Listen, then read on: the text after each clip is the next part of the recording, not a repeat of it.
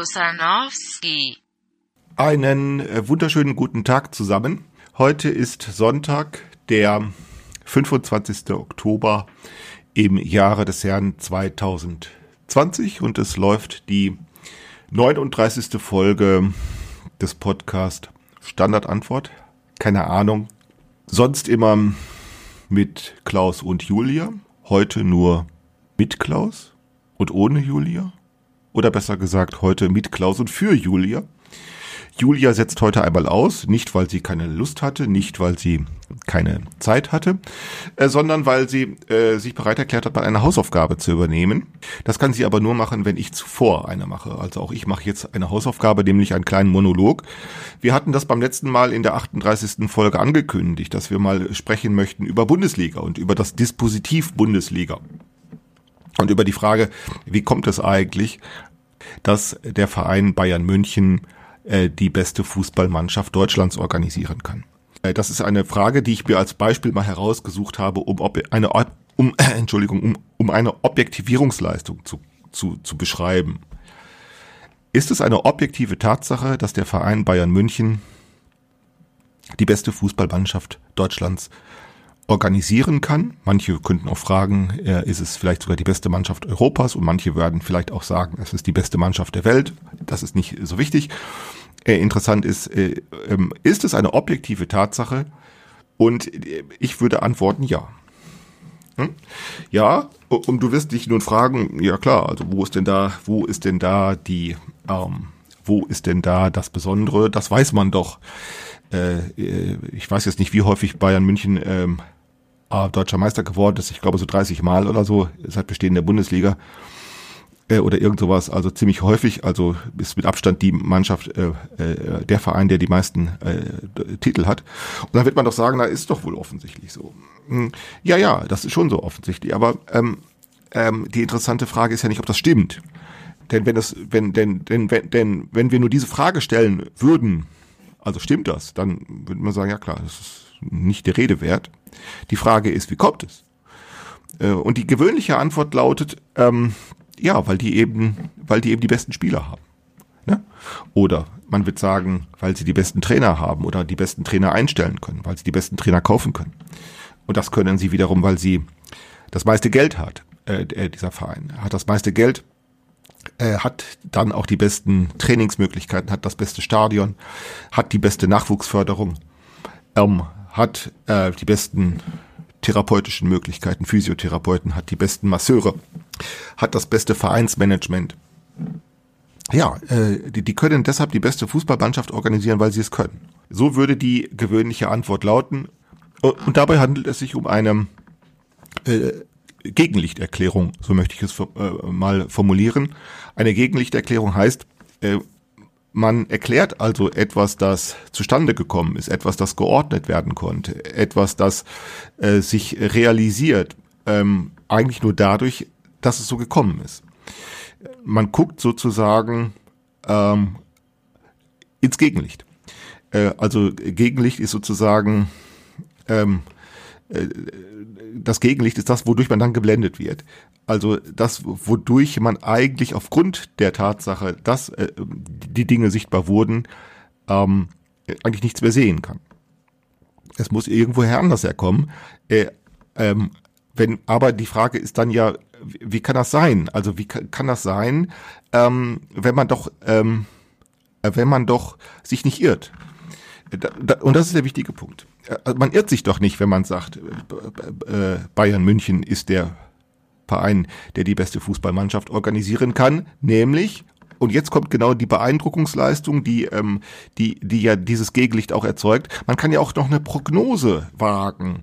Äh, man kann, ich weiß jetzt nicht mit welchem statistischen Verfahren auch immer, aber irgendwie wird man doch äh, eine Prognose wagen können, mit der man sagt, mit einer Wahrscheinlichkeit von vielleicht 80, 90 oder Prozent, also mit einer sehr, sehr hohen Wahrscheinlichkeit, äh, wird äh, äh, Bayern München auch am Ende dieser Saison wieder deutscher Meister werden und wenn nicht am Ende dieser Saison, aber auf jeden Fall auch in der übernächsten. Ähm, äh, und das wird mit einer hohen Wahrscheinlichkeit eintreten. Und wenn das äh, eintritt, dann äh, wird man, also dann ist die Beeindruckungsleistung äh, so groß, dass man eigentlich sagen kann, da sind eigentlich keine Irrtümer vorhanden. Man weiß alles Entscheidende, äh, wird man sagen, äh, und, und kann dann ähm, behaupten, über die entscheidenden Dinge, die da eine Rolle spielen, auf zutreffende Weise informiert zu sein. Man kennt oder man kennt die Realität, man kennt sich aus und weiß Bescheid. Äh, und Zweifel darüber, äh, wenn dann irgendwelche Philosophen kommen, die dann mit irgendwelchen erkenntnistheoretischen Blabla kommen, die können niemanden beeindrucken. Was ich übrigens auch so sehe. Philosophen, die dann äh, anfangen, oder Erkenntnistheorie, die dann anfängt zu sagen, man kann das ja erkenntnistheoretisch auch bezweifeln, die kommen zu nichts. Äh, weil sie äh, zwar die Kontingenz bemerken, also die Kontingenz der Tatsache, dass es ja auch hätte anders kommen können, ähm, ähm, aber äh, Erkenntnistheorie will dann in der Regel eigentlich nur sozusagen diese Feststellungstatsache leugnen ohne äh, und, und dabei eigentlich nur eigentlich nur immer nur behaupten, dass man sozusagen auch auf anderem Wege äh, die Dinge feststellen könnte, was ja stimmt. Aber äh, es bleibt dann eben immer noch übrig, wie es kommen könnte. Erkenntnistheorie, wie, wie sie bei uns an den Universitäten oder im akademischen Unterricht gelehrt wird, äh, die läuft sozusagen immer vorhersehbar gegen die Wand. Äh, äh, und zwar deshalb, weil sie sozusagen fest, äh, das Feststellungswissen äh, eigentlich immer nur von der anderen Seite aus betrachtet. Also ähm, darüber nachdenkt, dass man, wenn man das so feststellen kann, dass man ja auch was anderes feststellen kann. Äh, das stimmt schlichterdings, schlechterdings. Hm, also in dem Fall, also wenn man feststellt, dies oder jenes sei objektiv wahr oder objektiv gegeben oder objektiv real, äh, dann kann der Erkenntnistheoretiker sagen, ja, mag schon stimmen, aber man kann das aber auch, man kann auch Nein sagen. Äh, und dann kommt er zu einer anderen Begründung und kann dann sagen, so etwas wie eine objektive Realität gäbe es nicht. Könne man nicht feststellen, weil man eben eben immer nur Unterschiede feststellt, weil man immer nur Abweichungen feststellt, weil man immer, äh, weil man niemals nur Eindeutigkeiten feststellt, weil man äh, niemals so etwas wie eine Beobachtungsunabhängigkeit feststellt, weil man niemals so etwas wie Neutralität oder Unparteilichkeit feststellt, weil man niemals so etwas wie Unentschiedenheit feststellen kann, ähm, äh, gäbe es so etwas wie eine, äh, weil man niemals äh, pauschal eine äh, nicht, in, äh, weil man jede Generalisierbarkeit in Frage stellen kann, äh, gäbe es so etwas wie eine objektive Realität nicht und dann schwenken sie nur um und sagen, dann sei es eben subjektiv und was sie dann machen, ist eben nichts anderes als Subjektivität zu verobjektivieren und setzen dann genau dieses Feststellungs äh, dieses Spiel des Feststellungswissens einfach fort. Sie stellen dann eigentlich nur was anderes fest, dass äh, jede Realität irgendwie die subjektive Realität sei und das Spiel geht äh, wieder von vorne los, äh, so dass Erkenntnistheoretiker äh, oder auch Philosophen in dieser ganzen Geschichte ähm, vorhersehbar gegen die Wand laufen, weil sie nämlich, so möchte ich vermuten, in ihr eigenes Gegenlicht äh, gucken äh, sie machen dann in ihren Diskursen das, äh, sie beziehen sich dann auf das, was eben durch ihre eigenen Diskurse selbst sichtbar geworden ist, nämlich die äh, subjektiven Tatsachen, über die man dann reden kann. Äh, oder die werden dann als solche objektiviert. Ähm, nein, tatsächlich ist es so, wie kann es kommen? Wie konnte es denn kommen? Ähm, äh, dass Bayern München eine ähm, eine, äh, dass Bayern München, dass der Verein Bayern München die beste Fußballmannschaft organisieren kann, wenn man eben nicht sagen kann, äh, dass die Feststellung äh, ähm, äh, auf Irrtum beruht. Und trotzdem stimmt sie nicht. Ja, wenn man sagt, äh, äh, es ist so, weil sie die beste Fußballmannschaft organisieren können. Das stimmt nicht. Ähm, auch dann nicht, äh, wenn kein Irrtum möglich ist. Und dann äh, fragt man sich ja, wieso, was, wo, wo, wo ist denn da eigentlich äh, der, äh, wo ist denn da eigentlich das Problem? Ja, und das Problem ist eben äh, das Dispositiv selbst. Äh, das Dispositiv, das ist also ein geregeltes Verfahren, äh, um Beobachtungen zu ermöglichen, Beobachtungsprozesse zu leiten, zu ordnen, Messunterschiede herzustellen, zuzuordnen, äh, in dem Fall also über ähm, Mannschaften, ähm, über äh, Spielergebnisse, über äh, Torergebnisse, ähm, äh, darüber, äh, wie viele äh, Mannschaften gegeneinander spielen, in einer Liga, in einer Gruppe zusammengefasst. Ähm, äh, und auf diese Weise äh, wird etwas sichtbar. Und auf diese Weise wird nicht nur ein Gewinner sichtbar, äh, wenn also alle Mannschaften zweimal gegeneinander spielen, wenn die Gewinnermannschaft drei Punkte bekommt äh, und die Verlierermannschaft null Punkte äh, oder wenn eben im Fall von Unentschieden beide einen Punkt bekommt. Wenn man sagt, ähm, äh, äh, ähm, äh, wenn man eben sagt, dass äh, die, die, die letzten drei oder ich weiß nicht, wie viele absteigen, ich glaube, es sind die letzten zwei oder die letzten drei in der Liste dann absteigen und in, in der zweiten Bundesliga steigen die ersten drei oder so, die steigen dann auf. Äh, solche Reglementierungen, ja, äh, die machen sich, die machen eben nicht nur äh, Gewinner und Verlierer sichtbar, sondern sie machen dann eben auch Aufmerksamkeitserfolge sichtbar. Ähm, sie machen Kommentierung äh, sichtbar, sie machen äh, Berichterstattung, äh, bringen sie hervor und mit der Berichterstattung äh, bringen sie äh, auch ähm, äh, Sponsoren in Bewegung. Äh, Sponsoren, die dann sagen, wer Gewinner wird, äh, den, den, den, den, den unterstützen wir. Äh, Berichterstattung macht auch auf Zuschaueraufmerksamkeit, äh, bringt auch Zuschaueraufmerksamkeit zustande, äh, die dann wiederum beispielsweise von Fans genutzt wird, um Fans, äh, um, um, um die Fangemeinschaften zu organisieren die ihrerseits sozusagen propagandistisch tätig werden.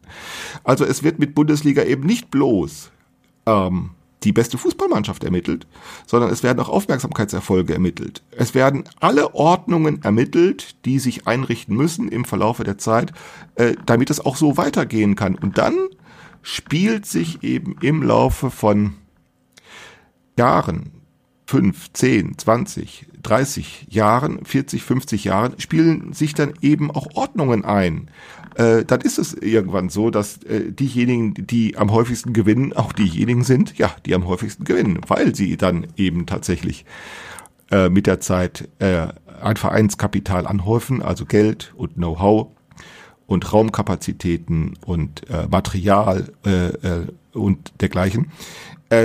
Äh, ähm, genau, das wird eben auch sichtbar damit. Aus diesem Grunde irrt man sich nicht, wenn man sagt, ähm, Bayern München kann die feste Fußballmannschaft der, äh, der Deutschlands organisieren. Man irrt sich nicht, aber die, die Erklärung, das ist so, weil sie es können, ist ein Irrtum. Ne? Und deshalb äh, sind solche Gegenlichterklärungen, äh, ähm, die, die führen in die Irre. Ähm, und das wäre nicht weiter äh, äh, problematisch und auch nicht weiter bedenklich, wenn wir nicht feststellen äh, können, dass tatsächlich solche ähm, Dispositive, die solche Objektivierungsleistungen erbringen, dass die weit verbreitet sind, dass es die nicht nur im Sport gibt. Also, ne, ich meine mit Dispositive hier tatsächlich äh, Verfahren der Reglementierung, der Ermittlung, äh, der, der, der Reglementierung von Abläufen, der Ermittlung von Unterschieden, der Anordnung dieser Unterschiede und Messverfahren ähm, äh, und Zuordnung und Zuweisung äh, ähm, auf erkennbare, auf erkennbare äh, Institutionen, auf erkennbare und wiedererkennbare äh, Prozesse, Abläufe äh, oder auch Personen und Adressen inklusive des ganzen Voraussetzungsreichtums, der da erfüllt sein muss, beispielsweise Massenmedien, Sportberichterstattung, äh, dann auch äh, das Fußball äh, aufgrund dieser Berichterstattung dann auch in Schulen gespielt wird oder in Nachbarschaften gespielt wird, dass äh, überall auf jedem Dorf ähm, Fußballplätze gebaut werden, die dann dazu führen, dass die Kinder Fußball spielen und sich dann in Vereinen organisieren und so weiter. Also dieser ganze Voraussetzungsreichtum, der wird selber damit sichtbar.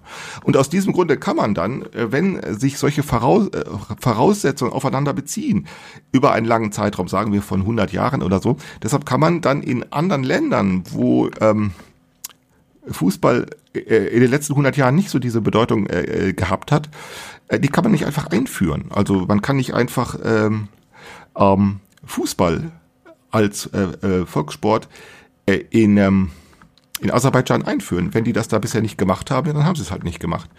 Äh, und deshalb äh, geht das nicht so einfach. Man kann es auch umgekehrt erkennen. Nicht war Volkssport in, in, in Russland beispielsweise ist immer Schach gewesen. In Schach, äh, Schach, das wird so habe ich das mal gelesen, sogar äh, an, an Schulen äh, also betrieben und unterrichtet.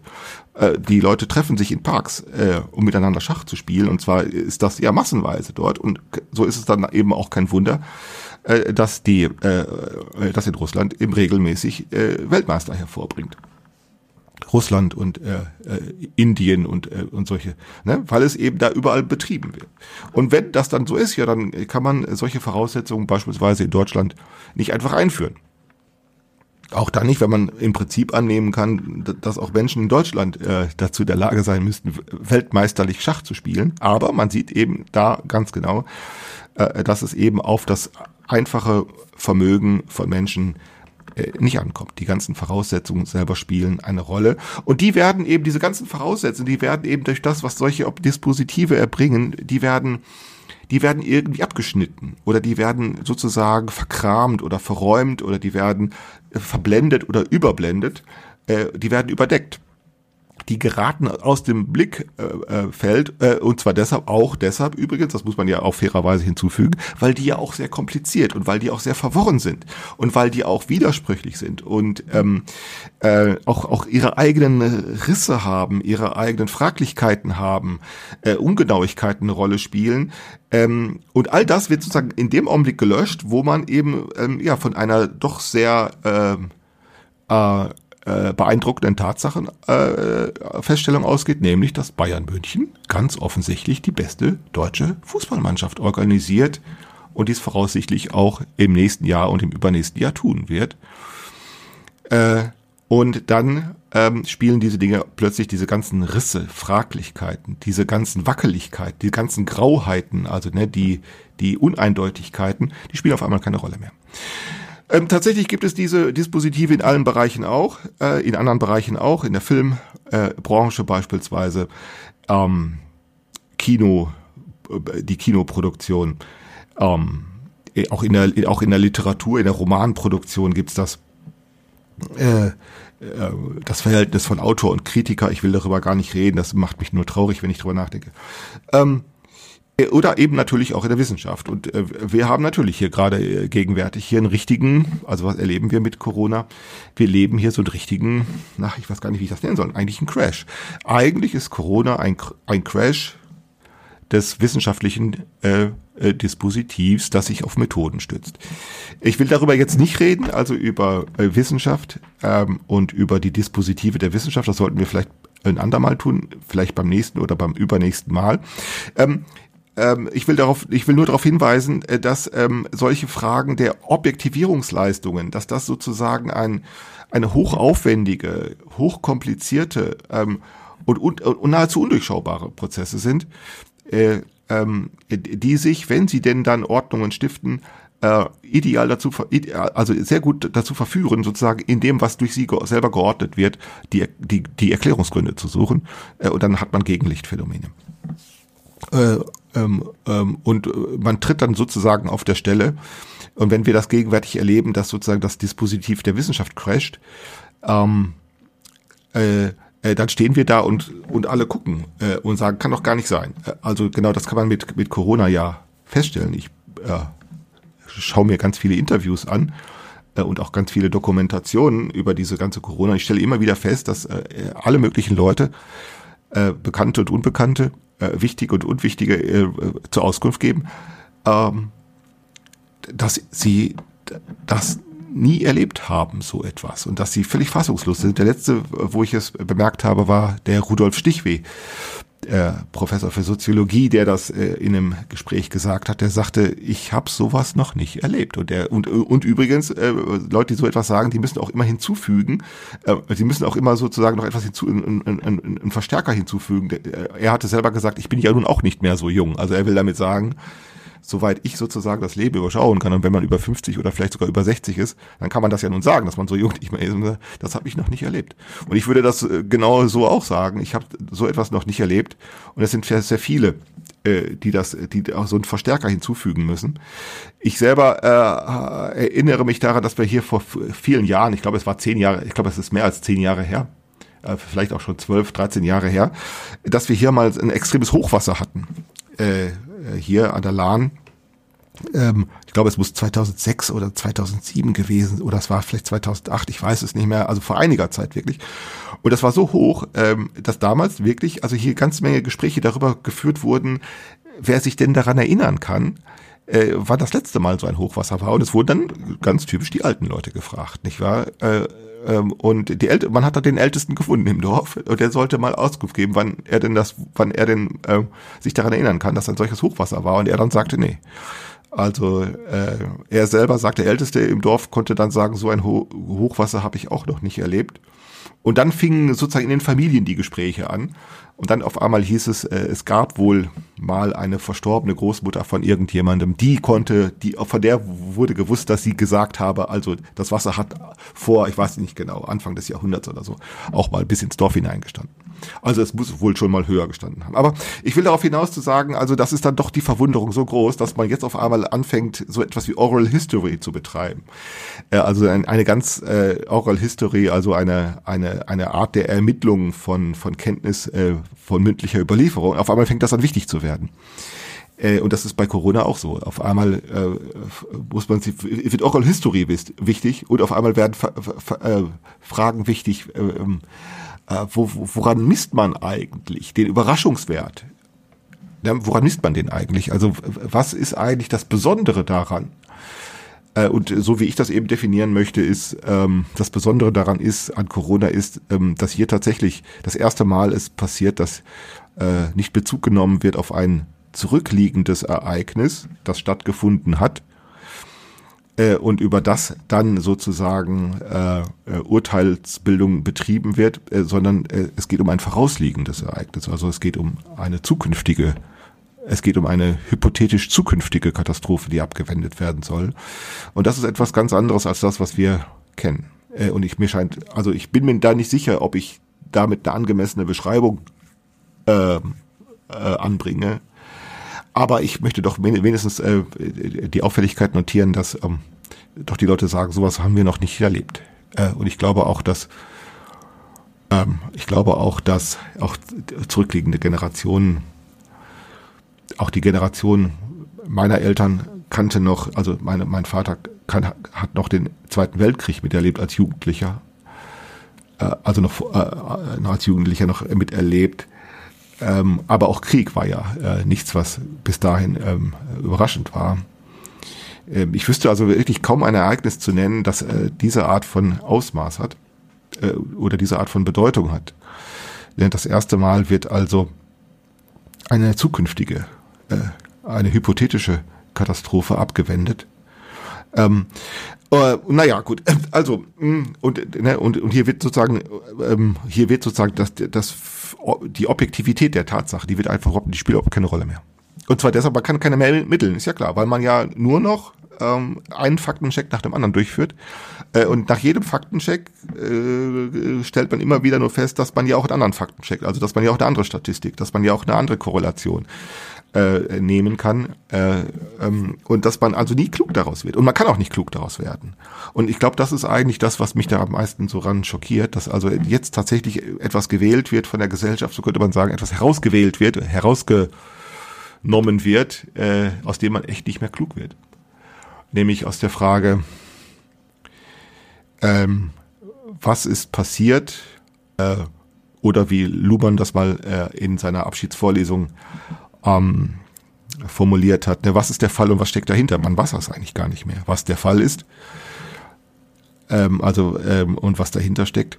Man kann das echt nicht mehr sagen. Daher kommen eben diese ganzen Irritationen, daher kommen diese ganzen, äh, daher kommt die ganze Gerüchteküche der Gesellschaft. Also damit meine ich die Verschwörungstheorien.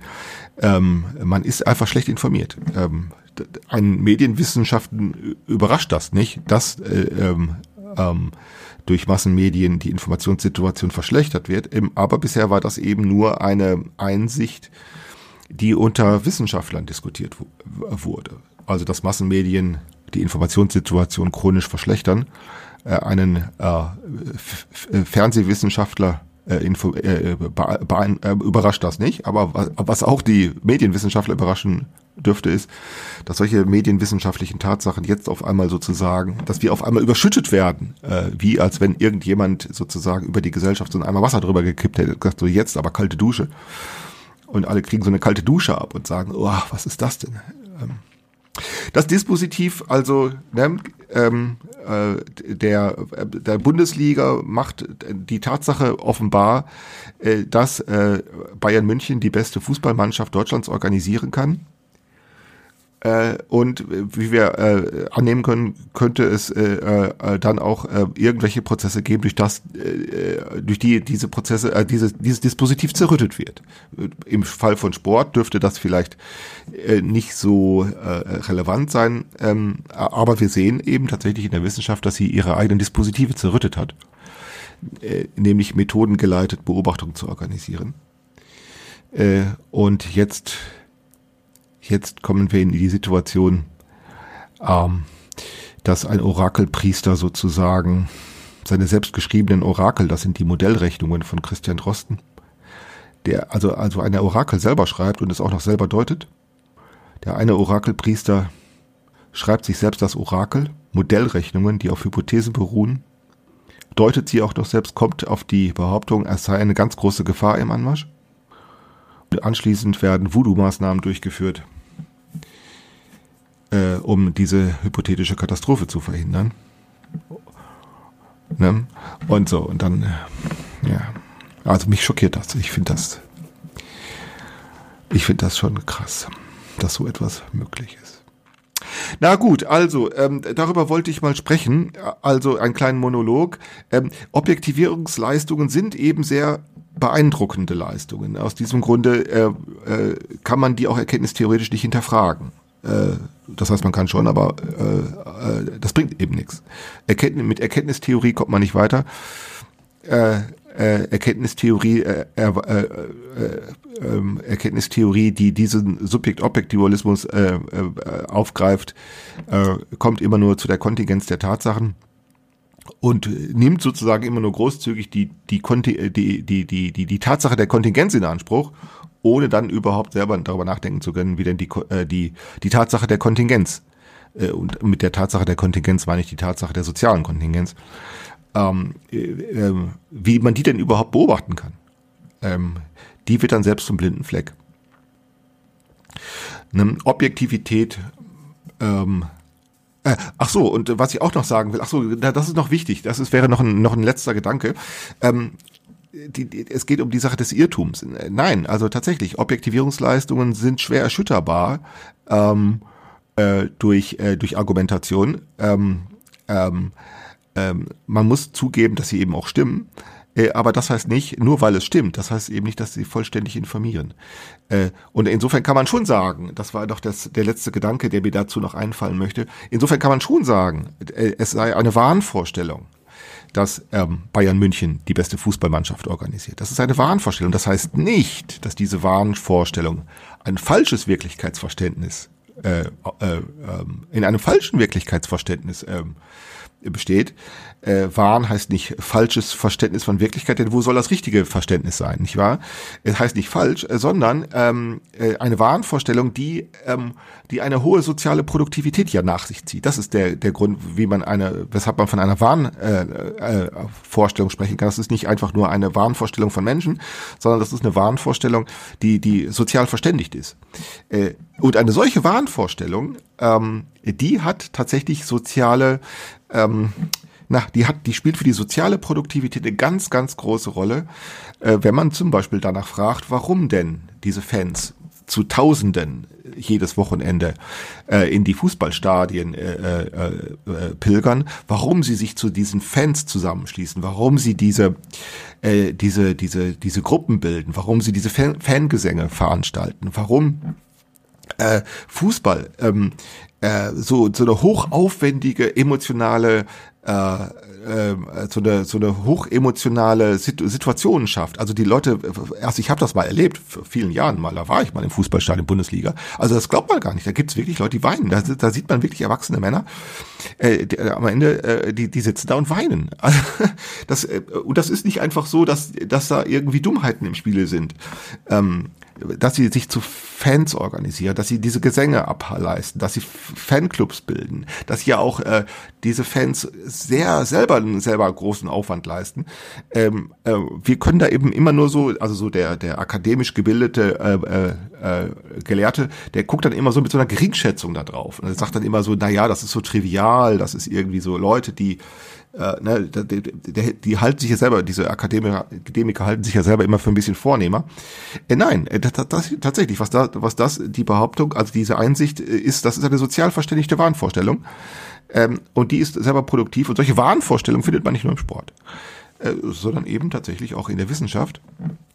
Ähm, aber man kann über diese Wahnvorstellung äh, äh, man kann diese Wahnvorstellung durch Argumente nicht, nicht abschaffen oder man kann sie mit Argumenten nicht äh, beeinträchtigen oder, äh, zu, äh, oder durch Argumente einfach so zerrütten, sondern solche Wahnvorstellungen äh, über die Kenntnis objektiver Realität, die müssen sich selbst zerrütten. Ähm, und ähm, im Fall von Corona würde ich sagen, können wir so ganz langsam mal feststellen, dass das gelingt. Dass sich da eine, dass da eine, dass da die Wissenschaft äh, die Objektivierungsleistungen erbringt und damit in der Vergangenheit sehr, sehr, sehr, sehr, sehr erfolgreich war. Auch die Biologie vor allen Dingen, die, auch die Humanbiologie, auch die Virologie, die hat ja ganz fantastische Leistungen zustande gebracht, wenn man einfach daran denkt, dass Krankheiten ja nun auch tatsächlich ausgerottet worden sind, dass äh, die Verbesserung der hygienischen Verhältnisse sehr wohl äh, dazu beigetragen hat, dass die Menschen nicht nur länger leben, sondern auch besser leben können. Äh, die ganz beeindruckende Leistungen hervorgebrachte, diese Wahnvorstellung über objektive Realität, die, sie zersetzt sich da. Und ähm, sie, sie tut dies auf eine ganz, äh, ja, wie soll man sagen, naive Weise, weil sie naiv deshalb, weil sie sozusagen erstmal keinen Ersatz hat. Äh, und dann, wenn ich drüber nachdenke, kriege ich schon eine Gänsehaut. Na gut, also darüber wollte ich äh, heute äh, sprechen. Äh, das ist meine kleine Hausaufgabe gewesen.